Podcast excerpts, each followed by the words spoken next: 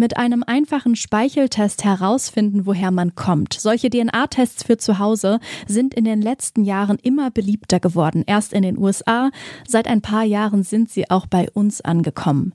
Mit solchen Tests lässt sich dann grob die Region herausfinden, wo die eigenen Vorfahrinnen möglicherweise mal gelebt haben. Das Ganze geht aber natürlich noch viel größer gedacht. Woher kommen denn eigentlich wir Menschen? Was wissen wir über unsere Vergangenheit und was können wir aus ihr lernen? Darum geht es in dieser Staffel Ach Mensch. Und damit hi und herzlich willkommen. Ich bin Eileen Fruzina. Ach Mensch, Schwerpunkt Vergangenheit. Ein Detektor FM Podcast in Kooperation mit der Max Planck Gesellschaft. Wir fangen an mit einem sehr weiten Blick in die Vergangenheit, nämlich mehrere 10.000 oder sogar 100.000 Jahre zurück und fragen uns, woher der moderne Mensch, also wir, kommt und von wem wir abstammen. Und genau das erforscht Johannes Krause. Er ist Direktor am Max-Planck-Institut für evolutionäre Anthropologie in Leipzig und sein Forschungsschwerpunkt ist die Archäogenetik. Von wem stammen wir denn nun ab, Herr Krause? Ja, also wir sind Menschen und ähm, es gab natürlich in den letzten paar Millionen Jahren eine ganze Reihe von Menschen, die wir dann auch als Urmenschen bezeichnen. Und aus diesem ganzen Busch von unterschiedlichen Formen von Urmenschen hat sich unsere Linie irgendwann abgespalten, der Homo sapiens. Also das heißt, wir gehören zur Gattung Homo und wir haben uns von unseren nächsten ausgestorbenen Verwandten, von denen wir zumindest wissen, den Neandertalern, vor so ungefähr 500 bis 600.000 Jahren getrennt. Wir sind in Afrika entstanden, das heißt, wir sind ein afrikanischer Urmensch, der sich von dort aus dann auf der ganzen Welt ausgebreitet hat und diese Ausbreitung ist ungefähr 50.000 Jahre her. Also vor 50.000 Jahren haben sich die Urfrühmenschen, die, die äh, modernen Menschen, die Vorfahren von uns Menschen heute aus Afrika herausbewegt, sind nach Europa, Asien, Australien eingewandert und dann so vor 15.000 bis 20.000 Jahren dann auch nach Amerika und haben dann innerhalb dieser 50.000 Jahre den letzten äh, Winkel dieser Erde besiedelt, wie die Osterinseln oder sogar die Arktis. Mhm. Und warum können Sie das heute so genau sagen?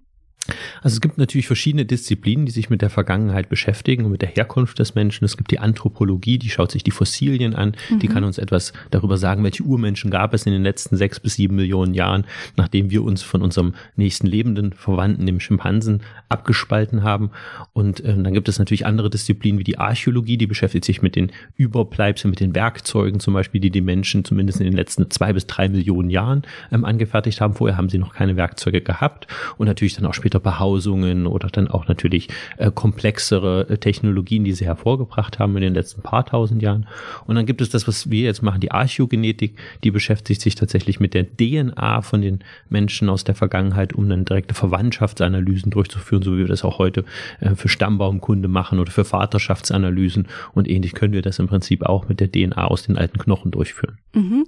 Das ist ein gutes Stichpunkt, ein guter Stichpunkt, ähm, die Archäogenetik. Ich weiß, Archäologie, da kann ich mir vorstellen, da gehen Leute zu Ausgrabungen und arbeiten dann dort vor Ort. Bestimmt passiert danach auch noch ganz viel. Wie ist das denn in der Archäogenetik? Wie kann ich mir Ihren Arbeitsplatz so täglich vorstellen? Wie sieht das aus? Ja, also wir bekommen von den Anthropologen oder von den Archäologen das Material, was wir analysieren. Das sind meistens dann Knochen. Ähm, und diese Knochen werden dann in ein Reinstraumlabor überführt. Das ist ein Reinstraum, der ähm, quasi so angelegt ist, dass wir diese Knochen nicht kontaminieren mit unserer eigenen DNA. Man muss sich nämlich vorstellen, wenn so ein Knochen tausende von Jahren im Boden gelegen hat, da ist da nicht mehr viel Erbmaterial drin. Mhm. Und wenn wir den jetzt einfach so in die, in die Hand nehmen würden, dann würden wir mehr DNA am Knochen hinterlassen, als eigentlich drin ist. Mhm. Das heißt, wir haben diese speziellen Labore, das ist ein bisschen wie so ein äh, Raumfahrer-Outfit, was wir da anhaben, ähm, mehrere Paar Handschuhe. Und wir versuchen dann ähm, im Prinzip diese Knochen so reinst wie möglich aufzuarbeiten, dass im Prinzip keine Kontamination an diese Knochen drankommt. Da werden dann kleine Löcher in die Knochen gebohrt, da wird der Knochenpuder dann im Prinzip gewonnen. Und aus dem wird dann das Erbmaterial freigelegt, ähm, also zersetzt im Prinzip dieser Knochenpuder, die DNA wird frei. Und das ist dann ein DNA-Extrakt und das muss dann dann noch aufgearbeitet werden für die Entschlüsselung. Das heißt, das sind ganz kleine DNA-Fragmente, die dann noch drin sind. So ein heutiges quasi Chromosom, das sind ja die Untereinheiten unseres äh, Genoms. Das hat so 200 Millionen Basen, also diese äh, quasi Bausteine der DNA und so ein Stückchen, was man aus dem alten Knochen rausbekommt, das hat im Durchschnitt so 40 Basen nur noch, also ist ganz stark oh. zerbrochen in kleine Fragmente und dann müssen wir quasi aus Millionen von kleinen Puzzlestückchen dann so ein Genom wieder zusammensetzen und da gibt's jetzt die Maschinen, die quasi die DNA entschlüsseln und das ist so ein bisschen auch das Geheimnis unseres Erfolges. Die haben sich sehr stark weiterentwickelt in den mhm. letzten Jahren. Der Durchsatz der Maschinen hat sich in 15 Jahren vor 100 Millionenfacht. Das heißt, wir können pro Tag. Wow, was für eine Zahl. ja, wir können pro Tag 100 Millionen mal mehr Daten produzieren als noch vor 15 Jahren. Ähm, und dementsprechend bekommen wir Milliarden von DNA-Fragmenten aus diesen Maschinen äh, rausgespuckt jeden Tag und äh, müssen dann halt mit großen Computerclustern dann äh, diese Puzzle wieder zusammensetzen. Und das ist wirklich wie so ein Puzzle, muss man sich das das vorstellen. Man hat so eine Art Schablone, das ist das Genom der heutigen Menschen und auf das setzt man die einzelnen Puzzlestückchen drauf und guckt, dass sie zusammenpassen und schaut sich dann halt Gemeinsamkeiten und Unterschiede an zwischen den Puzzlestückchen, die man aus der Vergangenheit hat und dem Referenzgenom, nämlich dem Genom des heutigen Menschen. Mhm. Das klingt total interessant. Also nach einer sehr, sehr filigranen Arbeit. Also ich irgendwie hat es so ein bisschen was wie aus der medizinischen Arbeit zu so operieren und ganz viel da rausholen und dann ein bisschen was Spielerisches, so stelle ich mir das vor, dann zusammen zu puzzeln. Haben Sie da auch manchmal Angst, dass Sie irgendwas kaputt machen? Ja, also es ist tatsächlich, natürlich ist es kaputt machen, weil wir erstmal mhm, Löcher und Knochen ja. reinbohren und das sind zum Teil sowas wie, ich habe selber während meiner Promotion am Neandertaler-Typus-Exemplar gearbeitet, das heißt dem Neandertaler, der vor 150 Jahren im Neandertal gefunden wurde und habe quasi ein Loch reingebohrt und äh, da macht man natürlich was kaputt. Ähm, aber der, die, die, die quasi das Puzzeln selbst, das machen Computeralgorithmen, da macht man mhm. selber gar nicht so viel. Es ist nicht, dass man sich hinsetzt und Milliarden von Fragmenten da zusammenpuzzelt, das könnte man in seiner Lebzeit nicht schaffen. Das macht ein Algorithmus und am Ende spuckt er einen am Ende dann Zahlen aus, die man dann halt ähm, irgendwo einfüttert in, in, in andere Analysen oder, oder einen komplexen Datensatz, den man dann in, in eine Vergleichsanalyse überführt, wo man dann verschiedene Menschen aus der Vergangenheit mit heutigen Menschen vergleicht oder untereinander vergleicht, um etwas über Verwandtschaft und Veränderung Veränderung oder auch Evolution zu lernen. Das heißt, wie haben sich die Organismen zum Beispiel im Laufe der Jahrtausende verändert. Mhm. Dann kommen wir nochmal auf die NeandertalerInnen zu sprechen. Wir haben ja zwei Prozent NeandertalerInnen DNA in uns, der Rest der ist vom Homo sapiens. Welche Schlüsse ziehen Sie denn daraus über die Ausbreitung des Menschen? Ja, also äh, erstmal zeigt uns, dass, dass der Neandertaler nicht unser direkter Vorfahre ist mhm. in dem mhm. Sinne. Das heißt, es ist nicht so, dass alle heutigen Europäer vom Neandertaler abstammen und zum Beispiel alle heutigen Asiaten vom Homo erectus, der da noch vor 50 oder 100.000 Jahren vielleicht gelebt hat, sondern dass der moderne Mensch sich quasi auf der Welt ausgebreitet hat und alle Urmenschen ersetzt hat. Mhm. Zum Teil sich mit ihnen vermischt hat, deswegen die zwei Prozent Neandertaler DNA in allen Menschen außerhalb Afrikas. In Afrika selbst finden wir die nicht. Die Afrikaner Ach. haben keine Neandertaler DNA, Aha. weil sie haben sich quasi nicht mit ihnen fortgepflanzt. Es gab keine Neandertaler in Afrika. Mhm. Ähm, da sind wir entstanden. Insofern sagt uns das ein bisschen auch über diese ganze äh, Wanderungsbewegung aus. Ähm, aber es gibt zum Beispiel auch andere Teile der Welt, zum Beispiel in Papua-Neuguinea, in Australien, die Aborigines, die haben nochmal fünf Prozent von einem anderen Urmenschen, nämlich vom äh, Denisovaner, den wir erst so vor zehn Jahren entdeckt haben, eine neue Urmenschenform, von der wir vorher gar nichts wussten. Das heißt ähm, natürlich auch irgendwo, dass diese Urmenschen miteinander kompatibel waren, in dem Sinne, sie konnten sich miteinander fortpflanzen, sie waren, haben fortpflanzungsfähige Nachkommen erzeugt. Ähm, das heißt, äh, dass sie relativ nah auch miteinander verwandt sind und sich sicherlich auch getroffen haben äh, mhm. und miteinander eingelassen haben. Und mittlerweile gibt es mindestens so fünf, vielleicht sogar mehr als ein Dutzend ähm, unterschiedlicher äh, äh, äh, Vermischungsereignisse, wo sich quasi Menschen und Urmenschen miteinander vermischt haben. Okay, dann komme ich noch auf den Punkt zu sprechen. Das haben Sie gerade schon so ein bisschen ähm, angerissen, das Thema. Wie genau können Sie denn, also im Sinne von Orten oder nur Regionen, wie genau können Sie denn nachvollziehen, wann welche Gruppe genau wo gewesen ist? Das ist natürlich ähm, mehr so ein Flickenteppich, den wir bisher haben. Wir haben an einigen Orten sehr gute fossile Funde, die uns etwas über die Vergangenheit sagen, an vielen Orten der Welt aber auch gar nicht. Europa hat da viel Glück in dem Sinne, dass hier viel archäologische Forschung in den letzten 150 Jahren durchgeführt wurde. Es gibt sehr viele Fossilien und einen sehr guten Überblick über die Geschichte dementsprechend auch und die Evolution der Urmenschen und natürlich auch der Menschheitsgeschichte in Europa. Ähm, in anderen Teilen der Welt äh, ist es halt nicht so gut. Gerade in Afrika, vor allem in West- und Zentralafrika gibt es relativ wenig Material. Das mhm. heißt, man weiß relativ wenig über die Vergangenheit dort, sowohl archäologisch archäologisch als auch anthropologisch. Und da wird viel jetzt auch gesucht, weil man da tatsächlich natürlich noch sehr spannende neue Erkenntnisse gewinnen kann, die wir vielleicht in Europa schon längst haben, weil wir ein ganz gutes Verständnis haben über die letzten, sage ich jetzt mal, 100 bis 200.000 Jahre von Menschheitsgeschichte in Europa. Und natürlich gibt es auch Teile der Welt, wo, wo man einfach keine, keine Funde hat, weil sie sich entweder nicht erhalten haben oder wo natürlich zum Teil auch keine Menschen waren. Es gibt zum Beispiel eine sehr intensive Diskussion darüber, wann die Menschen nach Amerika gekommen sind. Mhm. Äh, man geht im Moment davon aus, dass es so ungefähr vor 15.000 Jahren war, aber es gibt dann immer mal wieder sensationelle Funde, wo angebliche Spuren, da wurden jetzt Fußspuren gefunden, die 25.000 Jahre alt sind, die dürfte es eigentlich nicht geben. Wo mhm. sind denn mhm. all die anderen Überbleibsel aus der Zeit? Ähm, und dann wurden ähm, äh, Schnittspuren gefunden an Mammut Knochen, die 100.000 Jahre alt sind. Wer hat denn die gemacht? Mammuts haben sich sicherlich nicht gegenseitig irgendwie die Knochen oder das äh, Fleisch vom Knochen geschnitten. Ähm, vielleicht waren das dann keine Schnittspuren, sondern es waren nur Trampelspuren. Und da gibt es immer viel Diskussion. Wow. Das muss ich mhm. nicht überall erhalten haben. Aber ähm, ja, es gibt, wie gesagt, Teile, wo man es besser hat mhm. ähm, äh, verstanden und, und Teilen, wo man bisher relativ rudimentäre Erkenntnisse hat, wie mhm. die Menschheitsgeschichte dort vonstatten gegangen ist. Mhm, das klingt auch sehr komplex auf jeden Fall und hat auch wieder was von Puzzeln. So ein bisschen, dass es ein Flickenteppich ist, man muss Sachen zusammensuchen. Der Mensch, der hat ja erst als Nomade gelebt, dann ist er irgendwann sesshaft geworden und hat dann auch Landwirtschaft betrieben und diese kulturellen Veränderungen lassen sich vermutlich ja nicht direkt in der DNA jetzt ablesen, aber inwiefern können diese, ähm, diese Vermutungen durch die DNA gestützt werden? Ja, genau. Das sind natürlich erstmal archäologische Befunde. Ne? Man hat dann quasi Werkzeuge zum Beispiel mit einer bestimmten Kultur gefunden, mit bestimmten Menschen, sagen wir mal vor 8000 Jahren, die hier bei uns in Deutschland gewohnt haben.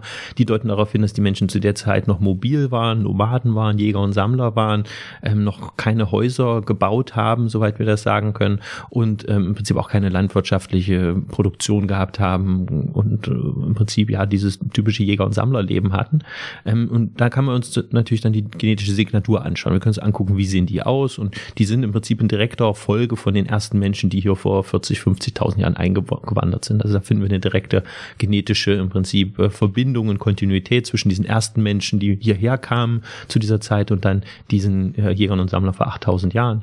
Und dann haben wir in der Archäologie dann ab 7500 für heute plötzlich Menschen hier bei uns in Mitteldeutschland zum Beispiel, die haben plötzlich ähm, äh, Werkzeuge, die darauf hindeuten, dass die Menschen dann Landwirtschaft hatten, dass sie, mhm. dass sie Tiere hatten. Wir finden plötzlich Tierknochen, wir finden Schweine, wir finden Kühe, wir finden Ziegen, wir finden Schafe, wir finden ähm, Langhäuser, wir finden ähm, äh, äh, Äxte, mit denen Bäume gefällt wurden und ähm, im Prinzip auch Werkzeuge, mit denen Landwirtschaft betrieben wurde. Und man sieht halt plötzlich einen, einen niedergelassenen Lebensstil. Also der, der, der, der Lebensstil hat sich verändert. Äh, Subsistenz wird das dann auch genannt, sozusagen so die, die, die, die Wirtschaftsweise der Menschen hat sich verändert. Und dann kann ich mir halt die Genetik dieser Menschen anschauen. Und die sieht in dem Falle jetzt völlig anders aus. Das sind Menschen, die sind ganz nah verwandt mit Menschen, die nur 500 Jahre vorher in Anatolien gewohnt haben und sind über 40.000 Jahre ähm, quasi ähm, divergiert von den Menschen, die vorher hier Jäger und Sammler waren. Also die mhm. haben erstmal nichts miteinander zu tun.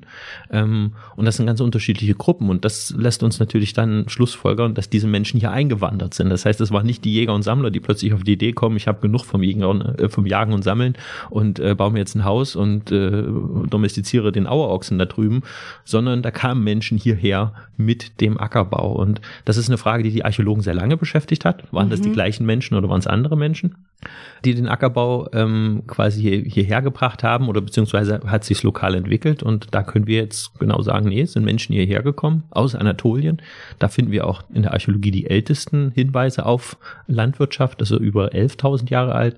Das heißt, die Landwirtschaft hat sich im Nahen Osten entwickelt, im sogenannten fruchtbaren Halbmond und hat sich mit Menschen ausgebreitet. Nicht nur als Idee mhm. und als Technologie, sondern tatsächlich Menschen haben den Ackerbau zu uns gebracht. Und wir sehen dann aber auch im Laufe der nächsten paar hundert oder tausend Jahre, dass diese Jäger und Sammler, die vorher hier waren und die eingewanderten Ackerbauern aus dem Nahen Osten, aus Anatolien, dass die sich miteinander fortpflanzen, dass die miteinander Kinder haben, die vermischen sich, sodass am Ende dieser sogenannten Kupferzeit, das ist so die Zeit so um 6000 bis 5000 vor heute, dass dann am Ende dieser Zeit, ähm, wo zum Beispiel der Ötzi gelebt hat, ähm, mhm. sich diese zwei Populationen vermischt haben. Wir haben da so 20 Prozent der Gene der Menschen stammen von diesen quasi Ureuropäern, den Jägern und Sammlern und 80 Prozent aus Anatolien. Brasilien. Mhm. Und äh, dann gibt es noch weitere Einwanderungen in späteren Zeitperioden. Aber so können wir im Prinzip sehen, ob so kultureller Wandel oder dieser Subsistenz, dieser Wirtschaftsweise Wandel einhergeht, auch mit dem genetischen Wandel, was mhm. uns dann direkt diese Migrations- äh, quasi Bewegung aus der Vergangenheit rekonstruieren lässt. Arbeiten Sie dann auch Hand in Hand mit so kultureller Forschung? Weil es klingt ja jetzt so, als ob viele Ereignisse oder Weiterentwicklungen, kulturelle Weiterentwicklungen da auch mit reinspielen. Arbeiten Sie dann Hand in Hand irgendwie zusammen? Genau, also Archäogenetik hat Archäo auch mit ähm, im Namen. Also Archäologie ist natürlich äh, quasi unsere, äh, ja, kann man sagen, jetzt die Schwesterdisziplin oder kann man vielleicht sogar sagen die Hauptdisziplin. Manche sagen auch die Archäogenetik ist einfach nur so eine Art Hilfswissenschaft der Archäologie, äh, genauso wie die ähm, äh, Archäobotanik oder die Archäozoologie oder gibt es verschiedene natürlich andere auch quasi, man sagt dann Hilfswissenschaften, das klingt immer so ein bisschen so, als ob man die, die degradiert, aber natürlich ist der Archäologe derjenige, der die ganzen verschiedenen äh, Evidenzlinien, sagt man dann, also alle möglichen äh, quasi äh, Informationen, die man gewinnen kann aus der Vergangenheit zusammenführt führt, um so, ein, um so quasi ein gesamtes Bild zu erzeugen dieser Menschen und dieser Gesellschaften und Kulturen aus der Vergangenheit. Und die Genetik ist ja nur ein Teil davon. Die sagt uns nämlich, wie waren die Menschen miteinander verwandt und was war deren biologische vielleicht Herkunft. Ähm, aber sie sagt uns natürlich nichts darüber, wie sich die Menschen gefühlt haben oder mhm. äh, wie die Menschen genau gelebt haben oder so und äh, häufig noch nicht mal genau, wie sie, wie sie organisiert waren. Das heißt, äh, da äh, liefern wir quasi nur einen Beitrag. Aber das ist natürlich auch kein kleiner Beitrag. Unser vor allem ein Beitrag, der vor mehr als zehn Jahren noch nicht mhm. vorhanden war und jetzt ähm, können wir ihn im Prinzip direkt äh, auslesen aus den Genen.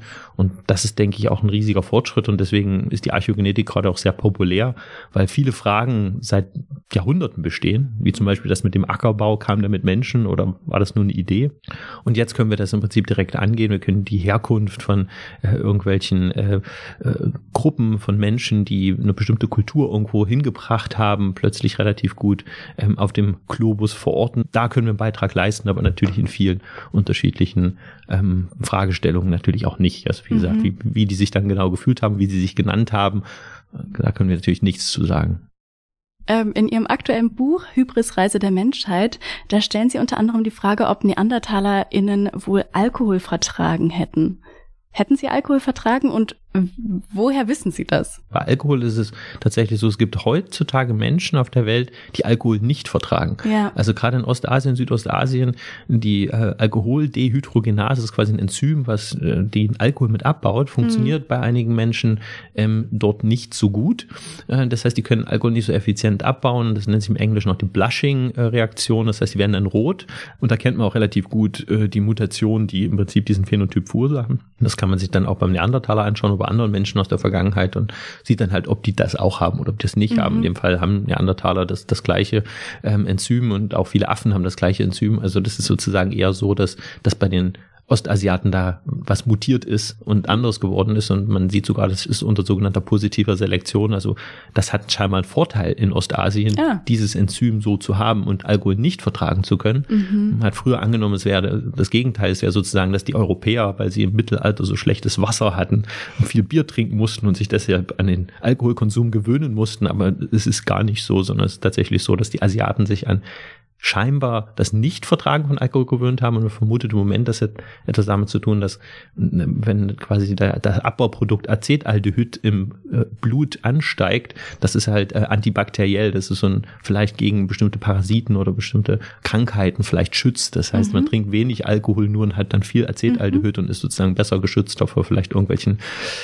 äh, Darmparasiten oder so. Das ist im Moment die Hypothese, man kann es nicht genau äh, verifizieren, aber so, solche Muster kann man sich im Prinzip anschauen und das könnte man auch für Urmenschen wie Neandertaler oder Denisovaner tatsächlich. Die Bücher, die Sie zusammen mit ähm, Thomas Trappe geschrieben haben über Ihr Forschungsgebiet, die richten sich ja nicht nur an rein wissenschaftliche LeserInnen, sondern ist ja, also es sind ja eher so fast populärwissenschaftliche Bücher, die sich an alle richten. Woher kommt denn die Motivation genau, diese Leserinnenschaft anzusprechen? Ja, also ich denke, Vergangenheit, so Menschheitsgeschichte ist ein Thema, was viele Menschen interessiert. Deswegen denke ich, haben sich die Bücher auch ganz, ganz gut verkauft. Also sie waren recht erfolgreich, denke ich, waren beide Bestseller. Und ähm, ich habe mich damals vor vier Jahren dafür entschieden, ähm, so ein populärwissenschaftliches Buch zusammen mit Thomas äh, zu schreiben, ähm, weil ich halt gemerkt habe, dass, dass das Thema die Leute immer wieder begeistert, mhm. wenn ich darüber rede, aber das ist natürlich in, in sage ich jetzt mal, dem äh, der Fachsprache, die wir verwenden, nicht, nicht zugänglich ist. Mhm. Ähm, und deswegen natürlich auch das zusammen mit Thomas zu machen, der Journalist ist, der natürlich auch es versteht, das auf eine Sprache zu reduzieren oder runterzubrechen oder Fragen zu stellen, die mir so gar nicht in den Kopf kommen würden. Also deswegen auch äh, gezielt in diese Richtung. Ähm, die Fachkollegen können ja die Fachartikel lesen, aber meine Mutti hat quasi keine gute Vorstellung, was wir genau machen. Aber mhm.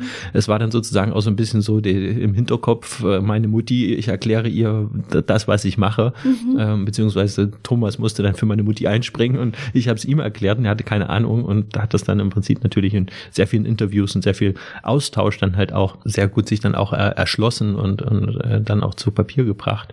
Und ähm, ja, ich denke, es ist auch wichtig, dass die Wissenschaftler auch äh, ihre Forschungsergebnisse vielleicht auch in der breiten Öffentlichkeit ähm, irgendwo zugänglich machen, weil am Ende sind wir Steuermittel, Steuermittel finanziert. Ich denke, es ist auch unsere Aufgabe, das Wissen, was wir generieren, nicht nur in unseren Elfenbeintürmen, sage ich jetzt mal, zu halten, sondern tatsächlich auch an, an die Menschen ähm, weiterzugeben, weil am Ende betreiben wir Wissenschaft für, für alle und nicht nur für die Wissenschaftler. Und gerade bei so einem Thema wie Menschheitsgeschichte und Herkunft, was viele Menschen Menschen interessiert, ähm, denke ich, ist es auch gut, dass das dann ähm, so im Prinzip weiterzugeben. Das Schwierige ist halt immer natürlich, äh, man, man soll es so einfach wie möglich dann halt auch ähm, ausgestalten, aber es darf halt auch nicht verfälscht sein. Das mhm. ist so ein bisschen die Gratwanderung, für der sich, denke ich, auch viele meiner Fachkollegen immer so ein bisschen drücken. Ähm, mhm. es fällt uns zum Teil halt viel einfacher, ähm, fachlich korrekt, aber dann vielleicht nicht immer einfach verständlich äh, zu schreiben, als dann einfach verständlich zu schreiben, aber es dann immer noch fachlich mhm. korrekt ähm, darzustellen. Und äh, da ist es dann sehr gut, denke ich, wenn man so eine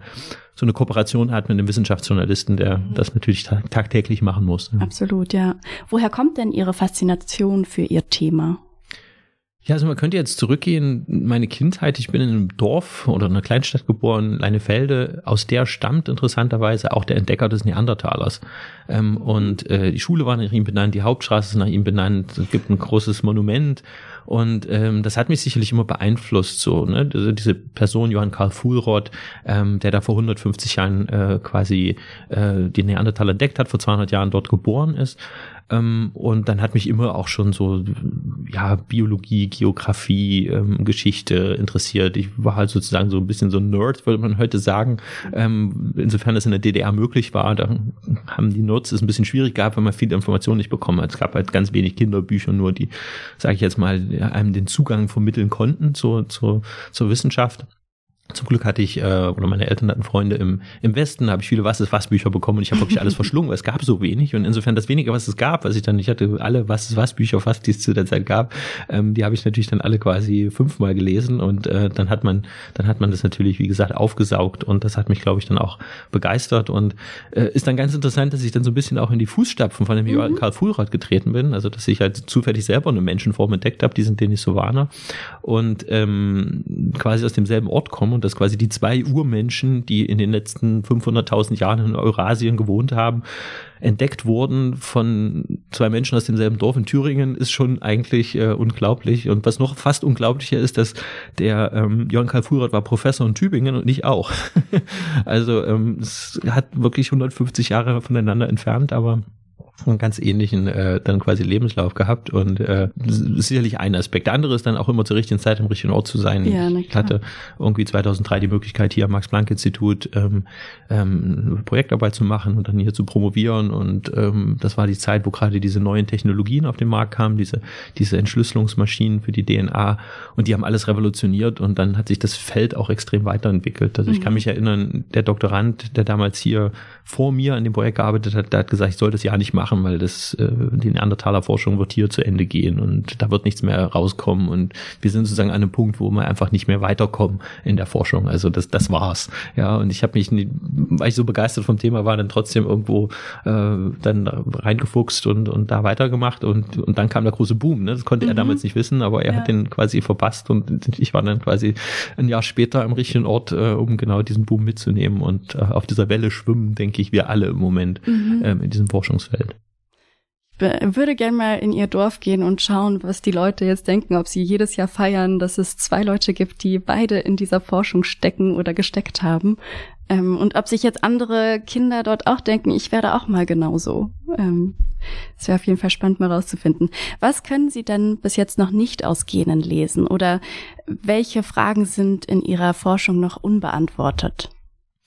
Ja, also wir können natürlich ganz viele Dinge nicht lesen. Ne? Also wie schon gesagt, wie sich die Menschen gefühlt haben, als was sie sich bezeichnet haben. Selbst, meine, wir können sagen, ob jemand biologisch ein Mann oder eine Frau ist oder ob sich die Person als Mann oder Frau gefühlt hat, kann, kann mhm. die DNA natürlich nicht rauslesen. Und es gibt natürlich viele Fragestellungen, die, die uns natürlich weiterhin ähm, interessieren und begeistern. Wir wissen relativ wenig über die genetische Diversität der Neandertaler. Äh, es gibt noch jede Menge unterschiedliche äh, frühe menschliche Populationen, die unbekannt sind zum Beispiel die Nordafrikaner, die vor mehr als 20.000 Jahren in Afrika gelebt haben. Gesamtafrika ist noch ganz schlecht erforscht, mhm. weil wir, wie schon gesagt, sehr wenig anthropologische Funde aus Afrika haben. Ähm, es gibt Teile in der Welt, wo bisher auch ganz wenig überhaupt nur archäogenetische Forschung gemacht wurde. Zum Teil, weil es politisch nicht gewollt ist, weil man Material nicht exportieren kann. China zum Beispiel, da mhm. gibt es sehr restriktive im Prinzip Gesetze. Da wird jetzt langsam erst begonnen, im Prinzip dieses riesige Gebiet dann zu erschließen.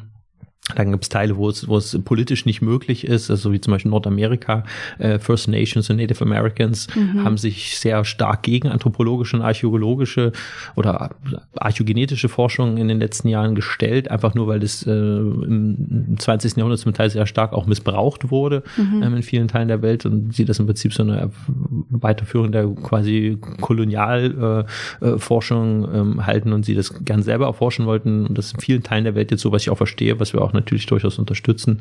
Ähm, da wird noch viel kommen. Ähm, und dann gibt es natürlich immer überall Lücken. Ne? Es ist, wie gesagt, es ist ein Flickenteppich. Es gibt da eigentlich für jede Zeitperiode noch Fragen, die uns sehr interessieren und wo wir, wo wir noch viel mehr, ähm, glaube ich, dann auch Material brauchen, um zum Beispiel abzuschätzen, wie groß waren die Populationen in der Vergangenheit. Das ist so eine Frage, die wir gerade auch ähm, sehr stark beforschen. Können wir können wir abschätzen in der Vorgeschichte, wie viele Menschen haben zu welcher Zeit wo gelebt. Eigentlich müsste es möglich sein, dass der DNA sowas rauszulesen, aber die Technologien und die Anzahl der Individuen ist quasi noch nicht da, aber da werden wir hinkommen, denke ich, dass mhm. wir das auch machen können. Und das wäre für die Archäologie auch sensationell zu sagen, in der Bronzezeit haben wir in Mitteleuropa 50.000 Menschen oder 500.000 Menschen gelebt. Das weiß man einfach im Moment nicht. Und ich denke, das können wir tatsächlich aus den genetischen Daten rauslesen. Okay, also es gibt noch ein paar Felder, die noch offen sind, aber Sie wissen trotzdem schon relativ viel. Inwiefern kann uns das denn helfen, vorherzusagen, wo der Weg für die Menschheit hingehen könnte? Jetzt gerade auch im, mit Blick auf die aktuelle Lage mit der Pandemie, aber auch mit der Klimakrise. Ja, also sowas wie Pandemie ist natürlich nochmal ein ganz eigenes Thema. Wir haben uns ja auch sehr viel mit der Evolution der, äh, der Krankheitserreger beschäftigt in den letzten zehn Jahren. Da sind wir, denke ich, auch so weltführend und ähm, kann sich natürlich dann auch diese Interaktion zwischen Krankheitserreger und Mensch anschauen. Wie hat sich der Mensch angepasst an bestimmte Krankheiten? Da gibt's ja genetische Veränderungen ähm, und können dann im Prinzip auch sehen, wie schnell geht sowas, wann passiert sowas, wie stark muss die Population dezimiert sein, damit sich bestimmte Krankheitserreger dann vielleicht auswirken und das menschliche Genom oder die menschliche Genetik ähm, äh, verändern. Ähm, das ist sicherlich so der, der eine Aspekt. Ähm, ansonsten können wir natürlich auch sehen, wie wie viel Plastizität, will ich es jetzt mal sagen, oder Kulturfähigkeit es in der Menschheitsgeschichte gibt, also eine gewisse Anpassungsfähigkeit. Also neben der biologischen und Krankheitserreger ist es sicherlich auch das, was den modernen Menschen auszeichnet, dass er sich an alle möglichen Lebensumstände angepasst hat. Er lebt äh, im Hochgebirge, er lebt in der Arktis, er lebt in der Wüste, er lebt auf dem Wasser und hat die kleinste Insel im Pazifik besiedelt. Das ist halt auch was, was uns auszeichnet. Wie mhm. kurzer Zeit wir den gesamten Planeten äh, besiedelt haben, zeigt halt auch diese hohe Plastizität. Einher geht die allerdings auch mit einer unglaublichen Ausbreitungsgeschwindigkeit und einem unglaublichen quasi auch ähm, Menschheits quasi äh, Wachstum, Populationswachstum, was wir an den Tag gelegt haben, ja, also exponentiell ähm, von wenigen hunderttausend in zehntausend Jahren auf, auf acht Milliarden mhm. ähm, und äh, auch mit ja nicht unbedingt absehbaren Ende, auch wenn man sagt, dass wir bei zehn oder zwölf Milliarden irgendwo stagnieren. Vor 10.000 Jahren waren der Mensch und seine Haustiere 0,1 Prozent der Säugetiere. Heute sind wir 97 Prozent der Mensch und seine, äh, seine Haustiere, der Säugetiere auf dem Planeten. Also eine unglaubliche Zahl. Wir haben im Prinzip fast alle Ökosysteme irgendwie besiedelt. Wir haben über 70 Prozent der Ökosysteme zerstört in den letzten 100 Jahren. Ähm, natürlich, mit so vielen Menschen ist es schwer vorstellbar, dass diese, dass diese Erde lange so besiedelt, so dicht besiedelt sein kann. Ähm, das heißt, wenn wir in die Zukunft gucken, können wir auf alle Fälle sagen, äh, und da brauche ich keine Archäogenetik, sondern einfach mir nur das 20. und 21. Jahrhundert anschauen, äh, dass, dass wir unseren Lebensstil ändern müssen, dass wir nachhaltiger werden müssen, dass wir äh, den Planeten, die Ressourcen des Planeten nicht weiter so ähm, ausschöpfen können, weil sie einfach irgendwann aufgebraucht sind. Dann wird es halt eng mit 10 Milliarden Menschen auf diesem Planeten. Und kleine Beispiele haben wir natürlich da auch aus der Vergangenheit, also sowas wie die Osterinsel, das berühmtes Beispiel. Vor 800 Jahren sind dort Menschen eingewandert. Das war eine tropische bewaldete Insel innerhalb von wahrscheinlich nur 100 Jahren, weil sie komplett äh, abgeholzt und ähm, die Population ist von 30.000 auf 70 Menschen im 19. Jahrhundert äh, geschrumpft. Das hatte zum Teil auch andere Gründe, wie zum Beispiel der Kontakt mit den Krankheitserregern, die dann mit den äh, Spaniern und anderen äh, Kolonialmächten kamen. Äh, aber wir haben es im Prinzip in vielen Teilen der Welt schon gesehen, in diesen begrenzten Lebensräumen hat der Mensch sie sehr schnell auch zu einem Punkt gebracht, wie das, dass das Ökosystem kollabiert ist und dass sie quasi so eine Art Mini-Anthropozän verursacht haben. Und ähm, das wird uns natürlich im 21. Jahrhundert bevorstehen. Das ist die große Herausforderung, die das 21. Jahrhundert mit sich bringt. Und ja, man kann sagen, wir haben viele Herausforderungen in der Vergangenheit bewältigt. Ich denke auch in dem neuen Buch Hybris, ähm, wo es ja dann viel auch um diesen Ausblick ins 21. Jahrhundert oder 22. Jahrhundert geht, ähm, haben wir auch einen relativ, sage ich jetzt mal, optimistischen Blick in die, in die Zukunft, weil ich schon denke, dass wir so viel in der Vergangenheit ähm, an großen Herausforderungen gemeistert haben, dass wir das auch äh, im 21. und 22. Jahrhundert schaffen. Aber es ist auch eine globale Herausforderung, mhm. wo wir auch alle an einem Strang ziehen müssen. Und das sehen wir auch schon beim Einhalten des Pariser Abkommens, äh, was den Klimawandel angeht. Da rudern jetzt auch ganz viele zurück in den letzten Jahren. Aber äh, es wird nicht ohne gehen und wir müssen uns alle auch irgendwann eine eigene Nase packen. Also ich denke, jeder Mensch kann nachhaltiger leben, als es im Moment tut ähm, und all diese unterschiedlichen Dinge, von denen wir auch wissen, was wir tun müssen. Und das ist auch so der Titel des Buches Hybris, weil das ist so ein bisschen auch diese Hybris, diese Vermessenheit, so Hochmut, der der Menschheit auch auszeichnet. Wir wissen all die Dinge. Wir, wir, wir laufen so ein bisschen äh, sehenden Auges gegen die Wand. Ähm, und, und das ist quasi auch das, was für uns wirklich so, so ein bisschen auszeichnet. Das ist einerseits das Geheimnis unseres Erfolges. Ich denke, deswegen haben wir uns überall auf der Welt ausgebreitet, weil wir diese Plastizität haben, weil wir diese komplexe Technologie haben, weil wir äh, im Prinzip eine hohe Kulturfähigkeit haben, aber auf der anderen Seite äh, trotz dieses Wissens, das wir haben, handeln wir nicht danach. Und äh, da müssen wir, glaube ich, so ein bisschen vielleicht unsere Natur überwinden, was uns quasi zum Menschen macht und vielleicht äh, dann doch lernen, nachhaltiger zu sein. Wenn wir es nicht schaffen, dann ja, äh, sieht man so ein bisschen schwarz für, für vielleicht das 22. oder 23. Jahrhundert, aber ähm, ich hoffe, wie gesagt, dass wir da die Kurve kriegen und man sieht ja auch sehr positive Entwicklungen. Fridays for Future, Nachhaltigkeit als Thema überall. Ähm, ich, ich denke, die meisten Menschen leben viel bewusster, essen viel bewusster, schreiben sich das auch auf die Fahne, dass sie da versuchen, so, so klein wie möglich einen Abdruck quasi zu hinterlassen. Ähm, aber das eigentliche und das größte Problem ist die Überbevölkerung und äh, ich glaube, auf Kinder zu verzichten wird für keinem jemanden eine Option sein und das ist sicherlich, ja, vielleicht die große Herausforderung für die zweite Hälfte des 21. Jahrhunderts. Wie können wir die Weltbevölkerung vielleicht auch ein bisschen reduzieren? Geht das überhaupt? Ja, also ohne, dass es halt zu einem dritten Weltkrieg kommt, äh, von dem wir das, was wir natürlich alle nicht hoffen. Ähm, das, was wir im Buch natürlich auch ansprechen, diese äh, vielleicht Blick ins Weltall, der jetzt ja immer viel, viel propagiert wird, mhm. wo irgendwelche Milliardäre sich da irgendwie zum Mond schießen lassen. Ähm, den Zahn möchte ich halt auch irgendwie jedem ziehen. Also wir werden nie ähm, außerhalb unseres Sonnensystems leben. Wir werden das Sonnensystem nie verlassen. Das ist nicht mhm. möglich. Es, es gibt keine interst interstellare Raumfahrt. Das geht einfach nicht. Die Distanzen sind viel, viel, viel zu weit. Äh, und äh, niemand will auf diesem äh, kalten Felsenmond oder diesem kalten Felsen Mars leben. Wir haben einen wunderschönen Planeten und äh, ich denke, wir sollten uns halt eher darum bemühen, ihn nicht weiter zu zerstören und äh, nicht diesen Blick nach da draußen ähm, äh, nehmen. Und ich glaube, viele von diesen Milliardären und vielen ist es, glaube ich, auch bewusst, dass das gar nicht geht. Aber es ist so ein, denkt manchmal fast ein Ablenkungs Versuchsmanöver. Ja, also diese Hoffnung, irgendwann ins Weltall zu expandieren, ähm, dann, dann können wir die Erde ja auch kaputt machen. Ähm, und äh, das ist wirklich absoluter Schwachsinn. Also äh, das ist einfach äh, sowas von lebensfeindlich äh, außerhalb unserer Atmosphäre und nichts ist in der Nähe, was der Erde vergleichbar ist. Und da werden wir auch nie hinkommen. Da bin ich mir ziemlich sicher. Und insofern, ja, soll man sich so ein bisschen auf unsere eigene kleine blaue Murmel mitten im Nichts äh, konzentrieren. Das sagt Archäogenetiker Johannes Krause vom Max-Planck-Institut für evolutionäre Anthropologie. Vielen lieben Dank für das Gespräch. Sehr gern. Das war unser Auftakt zur neuen Staffel Ach Mensch zum Thema Vergangenheit. In den kommenden Folgen fragen wir auch noch, inwiefern unser heutiges Denken und Handeln noch vom Kolonialismus geprägt ist, welchen Einfluss der Mensch auf die Entwicklung unserer Erde hat oder auch, woher der Begriff cool kommt und was er früher und heute bedeutet. Wenn ihr das nicht verpassen wollt, dann folgt diesem Podcast. Ihr findet uns überall da, wo es Podcasts gibt, zum Beispiel bei Spotify, Apple Podcasts oder Deezer. Alle zwei Wochen Mittwochs bekommt ihr dann eine neue Folge von Ach Mensch. Ich bin Eileen Frozina, Redaktion für diesen Podcast hat Anja Bolle. Wir freuen uns, wenn ihr auch beim nächsten Mal wieder mit dabei seid. Bis dahin, ciao. Ach Mensch, Schwerpunkt Vergangenheit. Ein Detektor FM Podcast in Kooperation mit der Max Planck Gesellschaft.